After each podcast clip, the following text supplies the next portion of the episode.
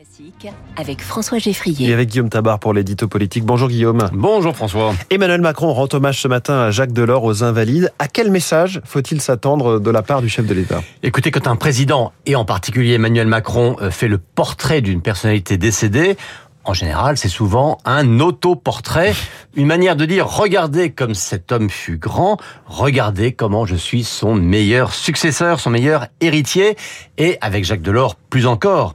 Alors ce matin, dans la cour d'honneur des Invalides, euh, Emmanuel Macron évoquera la nouvelle société hein, que Jacques Delors avait dessinée auprès de Jacques Chaban-Delmas, une forme de dépassement avant l'heure.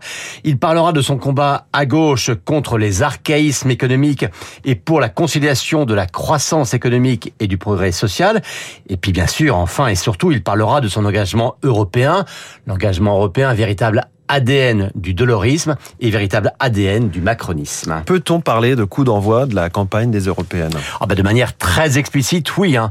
Alors c'est une, un hasard chronologique euh, que le décès de Jacques Delors intervienne à cinq mois des élections européennes, à l'aube d'une campagne qui s'annonce très très compliquée pour la majorité. Et quelle meilleure caution, si j'ose dire, que l'ancien président de la Commission européenne, qui fut dans les années 90 la personnalité politique préférée des Français et de loin, et qui faut aussi l'une des figures qui sut encore faire faire à l'Europe des pas en avant décisifs, et surtout des pas en avant concret.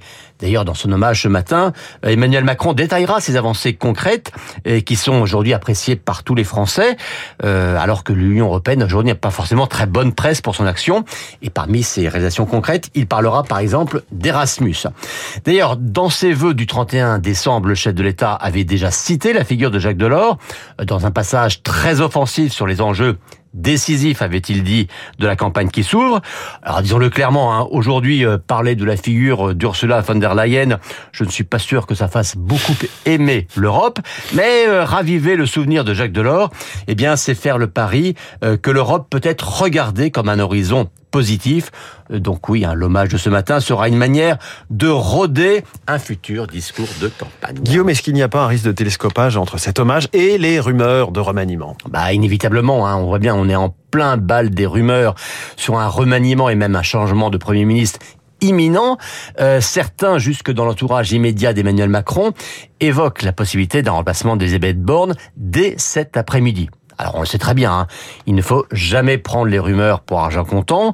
Elles expriment souvent davantage les souhaits des entourages mmh que les intentions de ceux, en l'occurrence de celui à qui revient la décision. Euh, par exemple, ainsi le nom de Sébastien Lecornu circule avec autant d'insistance, eh bien c'est parce qu'il est cité et répété par ceux qui plaident depuis longtemps déjà pour un départ d'Elisabeth Borne et pour une promotion du ministre des Armées.